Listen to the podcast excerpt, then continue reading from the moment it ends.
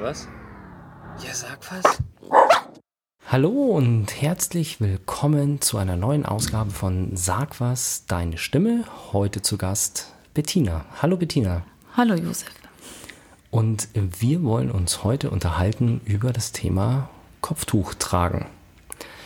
Gleich vorweg, das mache ich jedes Mal zu Beginn des, des Interviews. Wir unterhalten uns über Themen, die durchaus nicht ohne sind stellenweise. Und ich habe mir vorgenommen, einfach mal wirklich Fragen zu stellen, möglichst unvorbelastet. Dabei kann es natürlich auch passieren, dass ich mit irgendeiner Frage ein bisschen vielleicht übers Ziel hinausschieße. Das heißt, bloß weil ich dich interviewe, musst du auf keinen Fall irgendwie das Gefühl haben, du müsstest auf alles antworten. Das heißt, wenn ich irgendwo in ein Fettnäpfchen trete oder irgendwas sage oder frage, was dir unangenehm ist, dann sag's bitte einfach und wir lassen die Frage weg. Das ist überhaupt kein Problem, weil wir sollen uns ja hier alle wohlfühlen und unseren Hörern was, äh, ein bisschen was beibringen, ein bisschen was erzählen, aber das soll nicht auf die Kosten von einer Person gehen. So, zu dir. Wir haben uns im Vorgespräch schon ein bisschen unterhalten. Du bist Deutsche. Ja. Bist Muslima. Ja. Und trägst ein Kopftuch. Genau. Genau, du bist auch, und das jetzt ähm, nur zum, zum Hintergrund, nicht, dass es irgendeine Rolle spielen würde, aber damit wir die alles auf dem Tisch haben, du bist gebürtige Deutsche, also nicht nach Deutschland gekommen, und, sondern du bist hier geboren und aufgewachsen. Genau, also ganz, ganz ohne Migrationshintergrund. Wir haben nämlich im Vorgespräch gerade schon drüber gesprochen, das habe ich euch ja auch schon das ein oder andere Mal erzählt, dass ich ja als Deutscher mit Migrationshintergrund zähle und man es mir nicht ansieht und ich interviewe jetzt eine gebürtige Deutsche ohne Migrationshintergrund, der man aber ansieht, dass sie keine Christin ist, weil sie ein Kopftuch trägt. Und das fand ich daran die schöne, die schöne Situation oder die schöne Konstellation. Darf ich fragen, bist du aus einer muslimischen Familie oder bist du äh, aus Nein, ich bin aus einer katholischen Familie. Mhm. Bin auch ganz normal, sag ich mal, katholisch aufgewachsen in einem mhm. kleinen Dorf und bin religiös erzogen worden.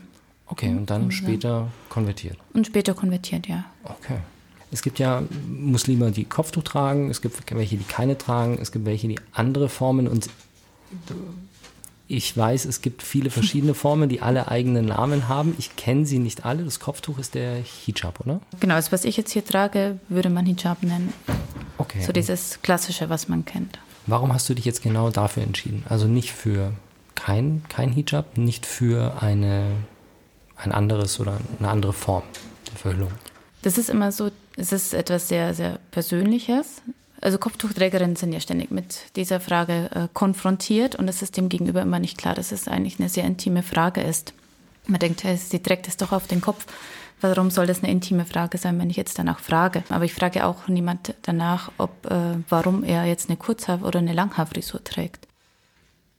Die Muslimas sind natürlich unterschiedlich, wie alle Menschen, und jede hat so ihren besonderen Grund vielleicht, warum sie es trägt oder warum sie es nicht trägt. Bei manchen, die sich nicht für das Klassische entscheiden, ist es ein bisschen auch Anpassung.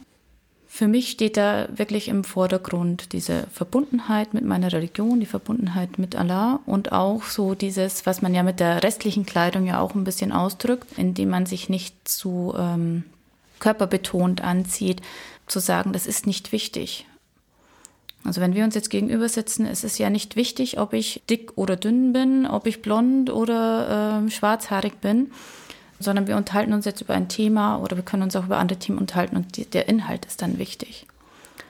Mhm. Und das wird halt dadurch für mich auch zurückgenommen und dass ihm das Äußerliche gar nicht so eine Rolle spielt. Das ist eine interessante Antwort, mit der hätte ich jetzt, hätte ich jetzt nicht gerechnet. Aber das ist, ja, es ist, äh, ist einfach bei vielen, mal, ja. bei vielen ist immer so ähm, dieses äh, klassische, äh, das, ja, und man muss sich ja verschleiern, weil der Mann darf einen nicht sehen oder so. Es ist, für mich hat es ja wenig damit zu tun, sondern es hat damit auch, das hat nichts, äh, oder man hört oft, ja, Geschlechterapartheit, was weiß ich, äh, wo ich mir manchmal denke, die Leute sollten vielleicht mal nachschlagen, was Apartheid eigentlich bedeutet, sondern es geht ja darum, dass es zwischen den Geschlechtern auch keine Rolle spielen sollte. Mhm. Ja, also und dadurch, und es gibt ja auch für die Männer Bekleidungsvorschriften, die vergessen das nur manchmal. Ähm, okay. Aber auch für die äh, gilt eigentlich dasselbe. Auch die sollten sich nicht so körperbetont anziehen. Äh, die Hose sollte übers Knie reichen. Mhm. Also es ist auch nicht auf eine Seite nur bezogen. Okay. Gibt es zu dem ganzen Thema Arten der, der Füllung oder sowas noch irgendwas, wo du sagst, das wäre mal wichtig, dass das äh, dass die Leute das erfahren oder dass das äh, bekannt wird? Oder sollen wir dann direkt mal in die Fragen zu dem Thema Vorurteilen gehen? Vielleicht, dass man nicht immer, dass man sich mal klar werden sollte, dass es, äh, es heißt ja dann immer, es steht gar nicht im Koran und ihr müsst es doch gar nicht machen. Und mich würde mal wünschen, wenn nicht alle immer fragen würden, ja, warum trägst du Kopftuch, sondern wie ist es eigentlich im Islam? Man denkt immer, der Islam ist so man hat es immer gehört, es ist eine Gesetzesreligion und äh, da gibt es diese Vorschriften und zack, zack, zack, zack, zack, das muss man alles befolgen. Natürlich gibt es Regeln äh, und Vorschriften, aber man muss auch schauen, was dahinter steckt. Also wie kommt es dazu? Es ist nicht so einfach, den Koran aufzuschlagen, sondern da steht das und da steht das eben nicht. Mhm. Äh, sondern da steckt eine ganze Wissenschaft dahinter, da stehen Gelehrte dahinter, da gibt es verschiedene Bereiche das wäre mir mal wichtig, dass die Menschen das mehr verstehen. Okay. Oder dass, sie da, dass da mehr Bildung passiert. Ich denke, dass die Leute, die sich jetzt mit dem Thema hier auseinandersetzen, da auch schon mal einen guten Ansatz haben, um sich da mit sowas auch weiter zu beschäftigen. Da ist zumindest ein gewisses Interesse da. Wie ist es, wenn du fremden Menschen begegnest, mit denen du das erste Mal interagierst? Kommt es häufig vor, dass sie davon ausgehen, dass du kein Deutsch sprichst? Ja, das wird sehr häufig äh, angenommen und das ist auch manchmal so fest in Köpfen drin, dass man es gar nicht rausbekommt. Also ich hatte mal eine Begegnung mit äh, meiner Familie und ähm, also ich habe drei Kinder und das war eine ältere Dame, Rolltreppe in der U-Bahn und sie hat uns eigentlich beglückwünscht, also oh, so eine schöne Familie. Und dann fragt sie mich, ach, kommen Sie aus Syrien? Und ich sage, äh, nein, ich bin äh, Deutsche. Ja, aber, aber Sie kommen, kommen Sie aus Syrien? Also das, das hat einfach für sie nicht zusammengepasst und die, sie, die konnte sich da auch nicht drauf einlassen. Ja, das also, ist genau der Punkt, den ich vorher gemeint habe. Genau. Ja. Das, äh, ja das erleben, glaube ich, viele Leute aufgrund ihrer Hautfarbe, dass das heißt, ja, du, du musst doch irgendwo anders herkommen. Genau, da muss noch irgendwas anderes sein. Das ist ja. genau, so ein, genau so ein Signal, dass, äh, okay. Passiert das oft oder ist das eher so eine Ausnahmeerscheinung? Oder würdest du sagen, ich würde sagen, die Ausnahmeerscheinung ist, dass man mich als Deutsch wahrnimmt. Das ist einfach dieses Bild, das es gibt. Also ähm, wenn man sich zum Beispiel auch Unterrichtsmaterialien zum Islam anschaut, es gibt gute Unterrichtsmaterialien für die Grundschule zum Beispiel, wo sehr schön erklärt wird, aber wiederum der Junge, der durch dieses äh, Buch führt, der durch den Islam führt, kommt woanders her. Mhm. Also es ist auch immer so in dem Bewusstsein drin. Also die kommen ja auch immer woanders her. Also ähm, selbst wenn man mittlerweile Grundschülern auch klar machen könnte, das könnt, ja, kann ja dein Banknachbar sein. Aus äh, Deutschland wird es in den Unterrichtsmaterialien zum Beispiel nicht gemacht. Also woher soll diese Wahrnehmung, Islam ist gleich auch Deutsch, kommen? Da müsste man erstmal nachdenken drüber, ja. Genau. Wie ist es, wenn du speziell jetzt bezogen auf Männer, merkst du, dass die mit dir anders umgehen als mit Frauen ohne Kopftuch? Also in meinem Umfeld denke ich nicht. Also. Auch eher bezogen auf Leute, die du nicht kennst, weil ich gehe immer davon aus, und das haben wir schon also in vielen, in den, in den anderen Interviews festgestellt, dass es immer sehr stark auf das Umfeld ankommt. Also, ja. ob sich jemand wohlfühlt oder nicht, ist in erster Linie eine Sache des Umfeldes. Und natürlich, wenn man Fremden begegnet, es kann sein, dass einen die doof behandeln, aber wenn dein Umfeld dir den Rücken stärkt, kommst du damit besser zurecht, als wenn innerhalb der Familie oder der Freunde auch irgendwie Vorurteile herrschen. Deswegen mir geht es schon ganz konkret um Freunde oder um, um Fremde, nicht um Freunde, sondern um Fremde, die beim Bäcker jemand, der in der Schlange steht und irgendwie auf was aufmerksam machen will oder sowas? Sind das in diesen alltäglichen Interaktionen mit Unbekannten? Sehr unterschiedlich. Also es gibt natürlich dieses klassische, diese Beschimpfungen und äh, Beleidigungen. Aber jetzt ob wirklich, also natürlich, die gehen dann anders mit mir um, vielleicht wie mit anderen klar, Frauen. Ja. Ähm, oder wer weiß, vielleicht machen sie das mit allen Frauen. Aber so, ich überlege jetzt gerade, wo man. Äh, also ich kenne schon auch so dieses Klassische, dass mein Platz in der U-Bahn frei bleibt oder so. Also was, äh, obwohl es sehr voll ist, aber das, also nur auf Männer bezogen kann man das nicht sagen. Also das ist von Männern an Frauen eigentlich gleichermaßen. Okay. Wie schaut es mit dem, mit dem Thema Bildung aus? Gehen Leute da auch davon aus, automatisch, dass du weniger gebildet bist? Ja, man merkt es oft, wie Leute mit einem sprechen, wenn man beim Arzt ist, zum Beispiel. Mhm. Oder auch, äh, also meine mittlere Tochter, die ähm, komischerweise auch sehr gut Deutsch spricht, ja, aber äh, landete dann im Kindergarten im Deutschkurs, weil okay. sie ja da hineinpassen würde und die Leitung war relativ neu, die kannte mich halt nur vom Sehen. Und da ist man eben auch sofort davon ausgegangen, dass die da vielleicht Nachholbedarf hätte und dass sie da reinpassen würde. Ah ja. Und vielleicht muss man dazu sagen, ich bin ja auch Lehrerin. Ich unterrichte Deutsch. Ah, okay. Ja.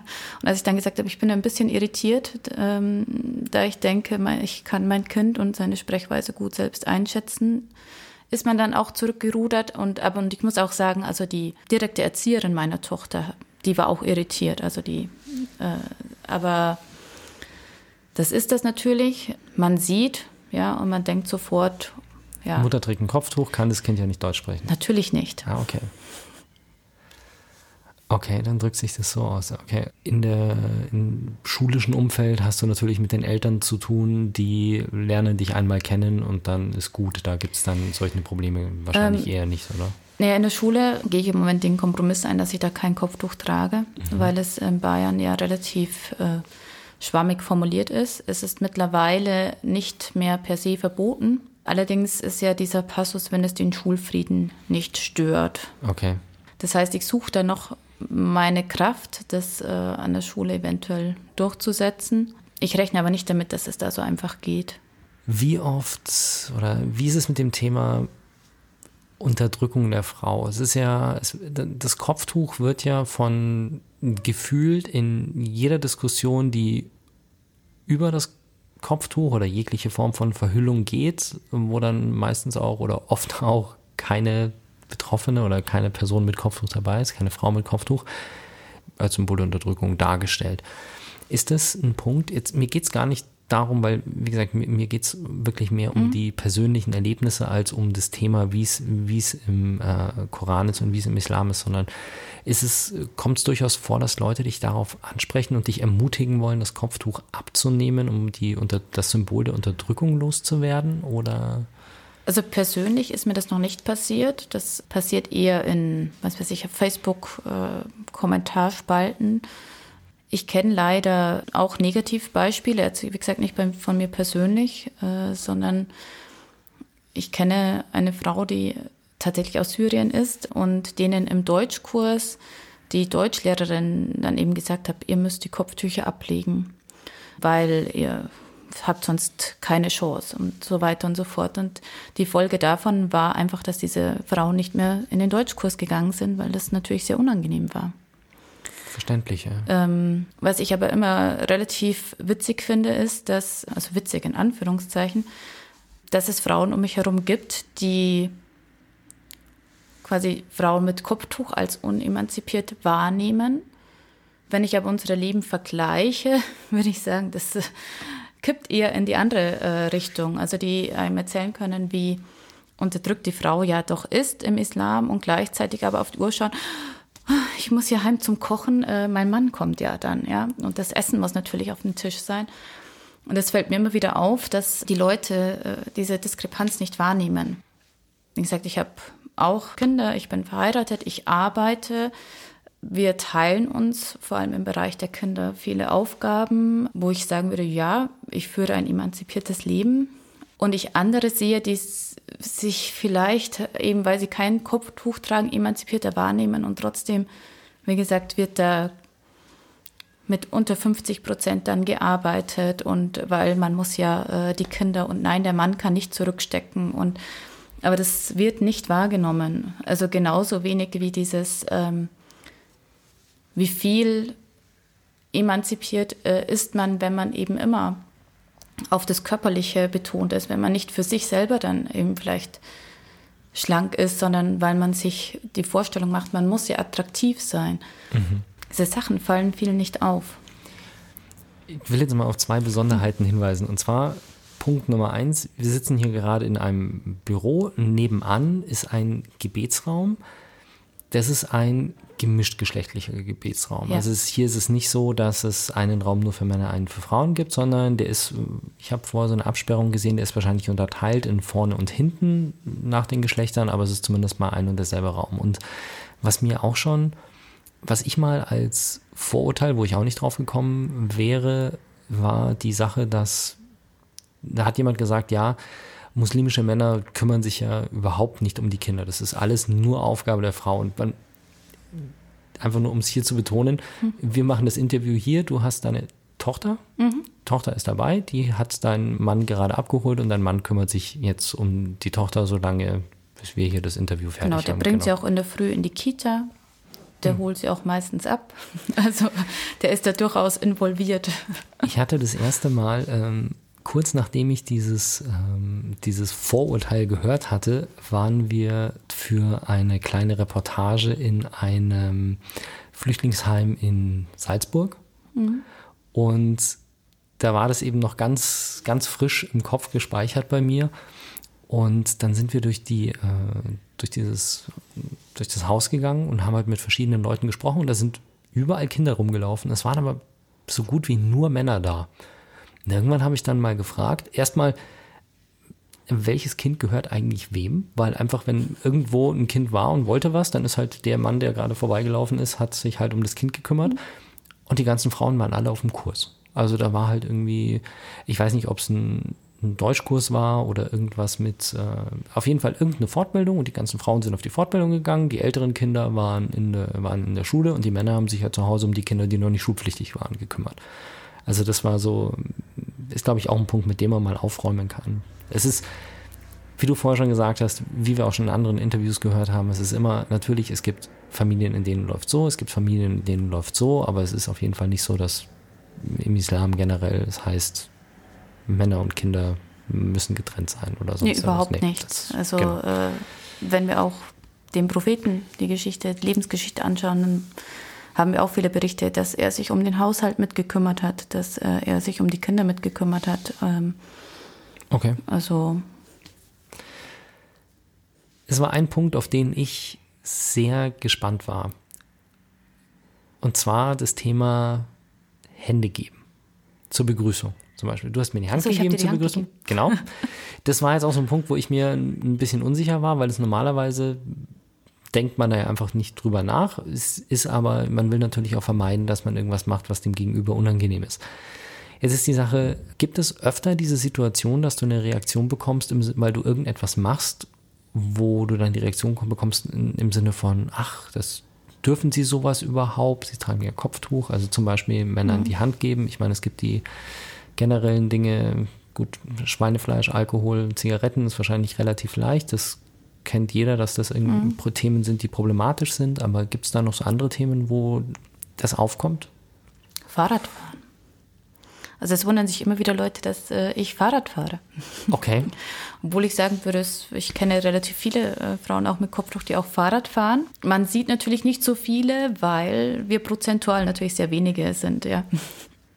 Eine Frau hat mal gesagt, jetzt fahren die auch noch Fahrrad. Also das, das, die war total äh, schockiert.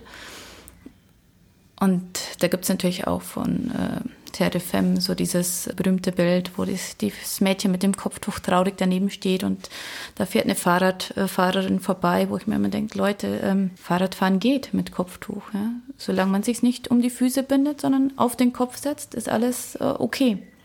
Das Kopftuch oder das Fahrrad? Das Kopftuch. Solange man also du jetzt abnimmt und um die Füße bindet, oder? Genau. Ah. Weil es immer so als Handicap gesehen wird, dass man nicht Fahrrad fahren könnte. Du kennst das Bild wahrscheinlich nicht. Nee. nee. Also wie gesagt, da steht im Hintergrund, sieht man ein Mädchen mit Kopftuch. Ich kann es mir vorstellen, Genau. aber das, ich verstehe das, das- Problem gerade noch nicht, warum Fahrradfahren wegen dem, dass das Kopftuch verrutscht wegen dem, wegen der Bewegung und dem Fahrtwind oder ist es irgendwas? Nein, ich denke, viele assoziieren Fahrradfahren mit äh, Freiheit Ah, okay. und äh, der Wind durch die Haare wehen und keine Ahnung. Und es passt dann nicht zum Kopftuch. Kopftuch tragen. Okay. Und das haben viele noch das Vorteil, also dass man natürlich muslimische Frauen machen das nicht. Okay. Noch was anderes, wo dir sowas auffällt, außer Fahrradfahren? Ich glaube, es sind so ganz banale Sachen, dass ähm, man ein kleines Kind hat und arbeiten geht. Mhm. Glaube ich, haben auch noch nicht viele abgespeichert. Wenn man mit dem Kind dann im Berufsverkehr unterwegs ist, dann fragen sich alle, was will die jetzt hier eigentlich? Ja. So, nimmt uns den Platz weg. Ja, ich möchte auch nur zur Arbeit, Leute. Ja, also ich denke, es sind so, so viele, viele Kleinigkeiten, wenn man mit dem Kind auf dem Spielplatz ist. Also es gibt schon immer bei so ganz normalen Sachen erstaunte Blicke. Jetzt kommen wir zu den etwas härteren Sachen. Du hast es vorher selber schon gesagt, dass das war das einzige Beispiel, was dir auch eingefallen ist bei, äh, bei dem Thema Männern, Umgang mit Männern. Wie oft erlebst du wirklich so offen rassistische Dinge? Wie, oder wie oft passiert es? Wie äußert sich sowas? Wie oft kann ich jetzt nicht sagen, weil ich jetzt wieder mehr dem Fahrrad unterwegs bin. Und auf dem Fahrrad ist man halt relativ geschützt, Weil man schneller vorbei ist und weil man schneller vorbei ist, weil man auch vielleicht weniger Leuten in Stresssituationen begegnet. Ähm, Also öffentliche Verkehrsmittel ist so ein klassischer Ort, an dem äh, sowas passiert. also U-Bahn, S-Bahn, so Ja, ab und geschlossener zu auch Raum, beim viele Leute. Genau, die eh vielleicht gestresst sind, ab und zu auch beim Einkaufen. Aber es, es gibt halt so viele unterschiedliche Sachen. Also die einen, die nur beim Vorbeigehen sagen, schon wieder so eine Terroristin oder keine Ahnung. Ähm also wie gesagt, es gibt so, so eine ganz große Bandbreite, weiß man gar nicht, wo man anfangen sollte. Wenn es Dinge gibt, die dir irgendwie besonders im Gedächtnis geblieben sind, weil das ist ja genau der Punkt, wo was ich schon äußerst interessant finde, weil ich es mir einfach nicht, nicht vorstellen kann. Ich erlebe sowas nicht. Viele unserer Hörer werden sowas vielleicht einfach im Alltag nicht, nicht erleben. Deswegen, das, ja, also wenn du noch irgendwas hast, wo du sagst, okay, das ist mir besonders in Erinnerung geblieben oder Also manchmal ist es dieses Hinterhergeschimpfe. Manche rechnen, glaube ich, auch nicht, dass ich sie verstehe. Wie darf ich mir das vorstellen? Wirklich, du gehst auf der Straße mit, mit Kind, mit Kinderwagen oder zu Fuß und äh, jemand geht an dir vorbei und du hörst dann quasi äh, von hinten noch irgendwelche Schimpfworte. Zum Beispiel, ja. Okay. Also ich hatte auch mal einen, der lief eine Zeit lang sogar hinter mir her. Der hat, äh, den hatte er aber provoziert, weil er eben gesehen, der hatte bemerkt, dass ich Deutsche bin. Das hat ihn aber dann noch mehr provoziert. Ähm, ganz schlimm war es, als ich eben schwanger war. Und ich habe eben zwei ältere Kinder und das war für viele eine sehr große Provokation, anscheinend. Wo man dann häufiger eben Kommentare gehört hat, so ungefähr jetzt, schaut mal, jetzt ist die mit zwei unterwegs und da kommt jetzt noch eins und so ungefähr. Da ist sie, da ist sie ja die Islamisierung des Abendlandes, ja. okay. Ähm, ja, also so. Wobei ich sagen muss, ich habe vorhin schon gesagt, dieses, jetzt fahren die auch noch Fahrrad, das hat, hat mich damals, da war ich auch noch schwanger, das hat mich damals von dem her schon stark getroffen, weil es irgendwie so einen Touch hat, ja, also welche, so ungefähr Lebensberechtigung hat man dann. Also jetzt fährt die auch noch, äh, jetzt fahren die auch noch Fahrrad, das ist so, wenn einer jemanden äh, irgendwie vorwirft, man würde sich nicht anpassen oder keine Ahnung. Und dann macht man irgendwie sowas ganz Normales, was einfach alle anderen auch machen. Ja. Und dann wird einem das abgesprochen, so ungefähr, das darf man jetzt nicht machen. Dann wird's, also, da, ja, also das ist einen. halt das, wo es kippt. Okay. Und ich muss sagen, für mich ist es ja auch, ich habe ähm, ja schon gesagt, ich bin katholisch aufgewachsen. Und um mit einem anderen Vorurteil aufzuräumen, ich bin auch nicht wegen meinem Mann konvertiert. Oh, okay, das hätte, siehst du, das wäre so eine Sache gewesen, die hätte ich mich gar nicht getraut zu fragen. Nein, bin ich nicht. Die ersten zwei Kinder sind auch von einem anderen äh, Mann. Also ich war schon mal äh, verheiratet und Ich bin dann erst, nachdem ich getrennt war, bin ich konvertiert und habe dann meinen neuen Mann später kennengelernt. Da haben wir noch ein Vorurteil ausgeräumt, auch geschiedene Frauen können im Islam noch mal heiraten, sie sind nicht. Okay. Darf fragen, der erste Mann war auch Christ oder war auch Nee, Muslim? der war auch äh, Muslim, ähm, aber da war ich noch Christ oder Christin. Okay, das räumt mit meiner letzten Frage so ein bisschen auf, weil man, man geht ja auch immer davon aus, dass es dieser Zwang zur Konvertierung ist in einer Ehe. Ich habe jetzt gerade vor kurzem ein Interview von jemandem gehört, der auch gesagt hat, er ist Christ, er ist evangelisch, gläubig und ist mit einer Muslima verheiratet. Und von denen ist eben keiner zum anderen Glauben konvertiert und das bei euch auch nicht, okay. Nee, ich denke, was man sich halt dann überlegen muss, das sollte man vorher, wenn Kinder da sind, was man dann machen möchte. Da gibt es, denke ich, viele Möglichkeiten, ähm, was man ihnen beibringen möchte, aber ich denke, man sollte vorher reden. Also möchte man sie dann nach einem Glauben erziehen, möchte man sie, äh, also, Beides beibringen und Genau. irgendwann selbst die Entscheidung Ja. überlassen oder also ich denke, darüber muss man sich vorher klar werden, damit es dann keine Streitigkeiten gibt. Und äh, aber der, der Zwang ist nicht da. Es ist immer ein Streitthema, ob äh, eine muslimische Frau einen christlichen Mann, aber das wäre jetzt wieder theologisches Thema, was unterschiedliche Rechtsschulen wieder unterschiedlich beantworten. und ja. Aber okay, gut. Gibt es Situationen, in denen du dich mit Kopftuch wirklich unwohl fühlst? Wo du reingerätst in die Situation und wo du sagst, okay, jetzt, ähm, weil du weißt, dass die Leute darauf reagieren in irgendeiner Form oder aus irgendeinem anderen Grund, wo du dich wirklich damit unwohl fühlst. Ja, also ich hasse dann die Oktoberfestzeit. Also man Okay. Zeiten, in denen viele äh, Betrunkene unterwegs sind, da sinkt einfach die Hemmschwelle. Okay. Fußballfans, wobei das natürlich nicht am Fußball liegt, aber immer mit steigendem Alkoholpegel wird die Gefahr größer und ähm, in der Oktoberfestzeit, muss ich sagen, meide ich die Innenstadt. Da bist du, glaube ich, nicht alleine, ja. Ja. Ich glaube, das machen viele, die, wenn sie die Möglichkeit haben. Ja. Ist es dann andersrum? Ich meine, wir haben gerade im Sommer haben wir ja viele Touristen aus dem arabischen Raum, sodass wir, also in der Münchner Innenstadt, ich habe früher mal regelmäßig in der Innenstadt gearbeitet. Da ist ja in, gerade in der Fußgängerzone siehst du sehr viele, die bis hin zur Vollverschleierung also generell, also alle möglichen verschiedenen Arten. Das heißt, ist es da dann leichter für dich, wenn da deutlich mehr im Straßenbild erscheinen? Ja, dann reden die Taxifahrer immer Englisch mit mir. Okay.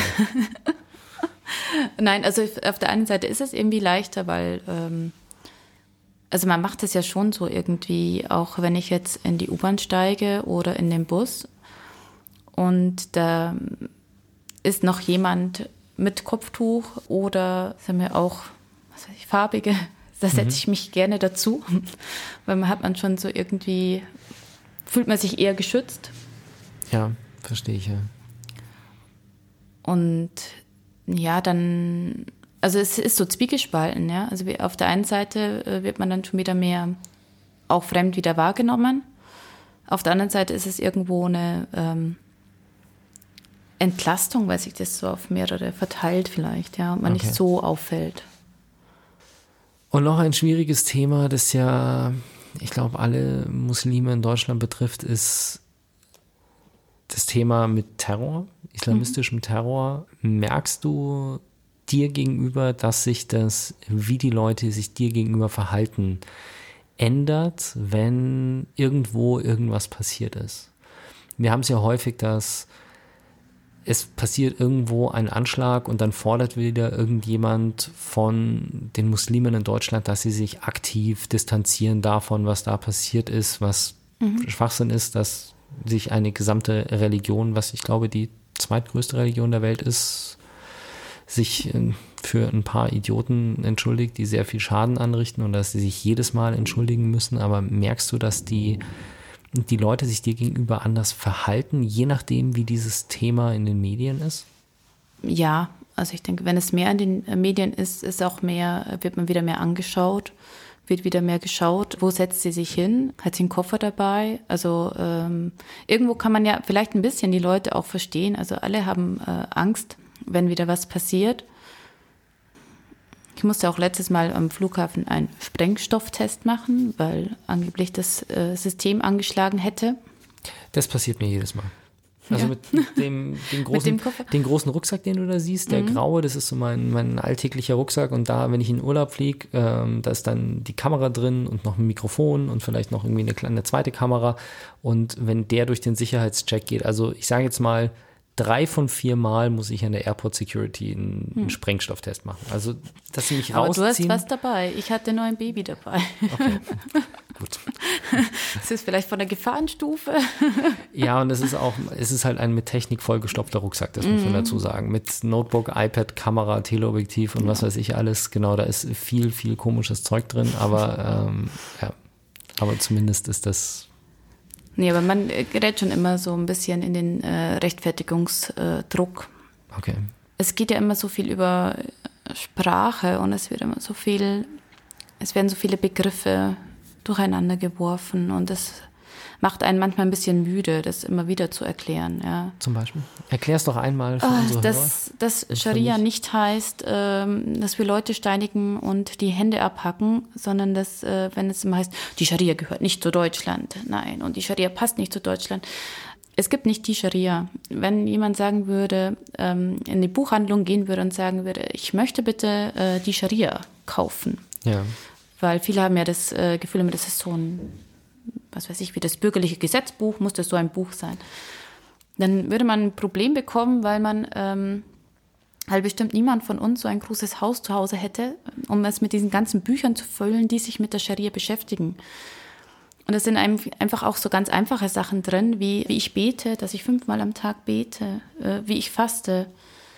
Also Sachen einfach nur der Religionsausübung. Mhm. Das heißt, wenn immer jemand dann sagt, ähm, die Scharia ist mit Deutschland nicht vereinbar, denke ich mir, ja, was äh, geht es dich an, äh, wenn ich zu Hause fünfmal bete? Was ist damit nicht vereinbar mit, mit Deutschland oder mit dem Grundgesetz? Ja? Mhm.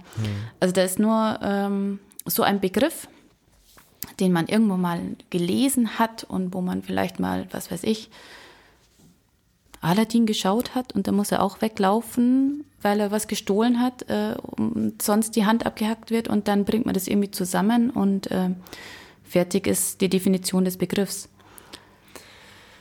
Das hm, als Hintergrund, damit ich es jetzt mal richtig verstanden habe, das liegt daran, dass es nicht sowas gibt wie den, den Papst im Islam, oder? Es gibt nicht das eine Oberhaupt, der genau, weltweit das Sagen hat, sondern mhm. du hast immer regionale Gruppen. Dort gibt es dann den, den lokalen Imam und der hat eine gewisse Auslegung. Äh, nein, es ist eigentlich noch schwieriger. Okay. Das ist das, was, äh, sag ich mal, für mich auch attraktiv war am Islam, dass man sagt, also ich, ich und Allah. So, fertig. Okay. Ohne, ohne dann, Zwischenhändler. Ohne Zwischenhändler, genau. genau. Ja, okay. ohne irgendwelches. Natürlich, äh, der Imam hat eine wichtige Rolle als äh, Vorbeter, als, äh, aber natürlich auch als Gelehrter. Aber jeder Muslim hat ja die Aufgabe, sich selber zu bilden. Also das erste Wort, was vom Koran herabgekommen ist, lautet lies. Okay. Und nicht für aus und gehorche, sondern lies, also bilde dich. Und äh, natürlich hat sich da im Laufe der Jahrhunderte haben sich vier große Rechtsschulen herausgebildet. Und wie gesagt, um eigentlich irgend sich ein Urteil ähm, erlauben zu können, muss man eigentlich sehr viel Wissen haben. Man muss über das Leben des Propheten Bescheid wissen. Okay. Und so weiter und so fort. Aber das genau, das wird jetzt noch drei Stunden genau, dauern. Genau, das geht uns dann heute Zeit. Da machen wir vielleicht mal ein separates Interview dazu. Muslim oder Moslem? Oh, ja, mir fällt auf, dass ich sage immer Moslem, du sagst immer Muslim. Ist es beides okay? Sage ich es falsch oder wie ist es?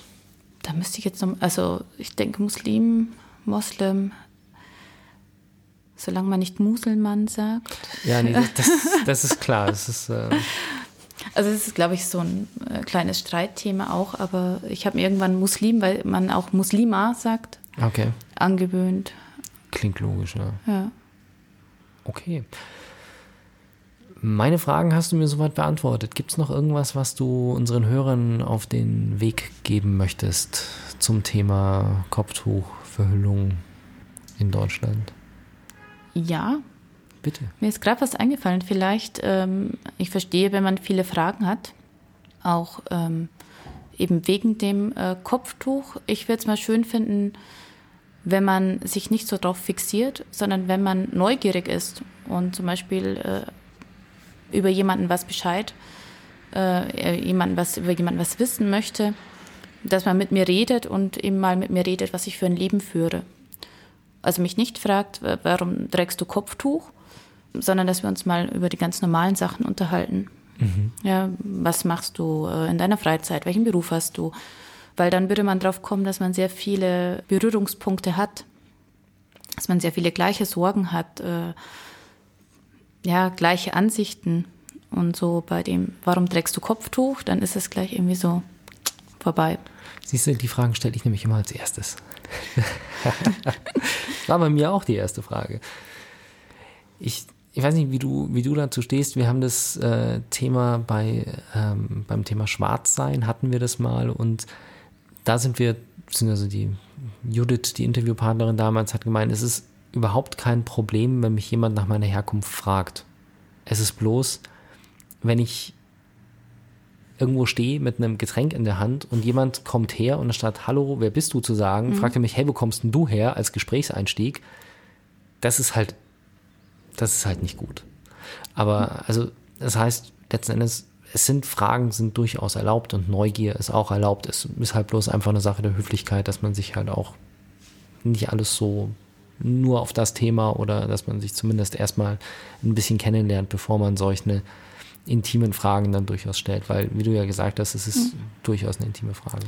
Ja, genau. Und dass man auch ein bisschen milde ist, also dass man auch bedenkt, dass man vielleicht sich selber, vielleicht hat man gerade den Mut gefasst und man äh, sieht die Chance, jetzt kriege ich mal meine Frage los und mhm. äh, aber dass der andere vielleicht, also ich zum Beispiel vielleicht gerade unterwegs bin, fünf Sachen im Kopf habe, weil ich das eine Kind ja abholen muss oder da noch einen Termin habe oder so. Also man hat auch ein bisschen so diesen Druck. Das ist vielleicht die andere Seite. Also die eine Seite sind diese Vorurteile und die andere Seite ist dann, dass man sich selber Druck macht, dass man ja ähm, etwas repräsentiert und dass man dann quasi immer gut und positiv rüberkommen muss. Also ich darf okay. nicht die genervte Mama mit Kopftuch sein, weil dann bestätigt ja wieder das Vorurteil. Ja. Oder meine Verstehen. Kinder dürfen nicht laut in der U-Bahn rumlaufen, weil wir wissen ja alle, muslimische Kinder sind nicht erzogen. Mhm. Obwohl das dann die anderen, also ja. ja? Und dann macht Verstehe. man sich selbst so ein bisschen ähm, mehr Druck als. Mehr Druck, mhm. genau. Und also wie gesagt, gerne fragen, aber dann auch milde sein und vielleicht die Situation mal, mal, anschaut. Genau. Ja, okay. Gut, also das ist. Ja, ich glaube, das ist eine Frage, die man jetzt nicht einer Fremden auf der Straße stellen muss, aber die durchaus erlaubt ist, wenn man in einem in der gleichen Gesellschaft ist und sagt, okay, hier wir kennen uns jetzt ein bisschen, dann kann man, ist das durchaus eine Frage, die man mal stellen kann. Ja, und ich unterhalte mich auch überhaupt gerne mal, äh, egal ob ich U-Bahn fahre, also ich unterhalte mich schon auch gerne mit äh, fremden Menschen. Also man kann auch höflich einfach mal miteinander reden. Mhm. Muss halt eben nicht die erste Frage sein. Aber das ist ein schönes Schlusswort. Man kann einfach mal höflich miteinander reden. Genau. Danke, Bettina. Und äh, weiterhin alles Gute. Danke. Wenn euch das nun gefallen hat, dann liked uns auf facebook.com slash sagwaspodcast und abonniert uns auf iTunes oder im Podcatcher eures Vertrauens. Alle Infos zur Show, den Themen und alle Folgen gibt es auch auf www.sag-was.com. Fragen, Anregungen und Feedback nehmen wir gerne über Facebook oder als Kommentar auf der Website entgegen. Und wenn ihr gerade Zeit habt, dann bewertet uns doch bei der Podcast-Plattform, auf der ihr uns gefunden habt.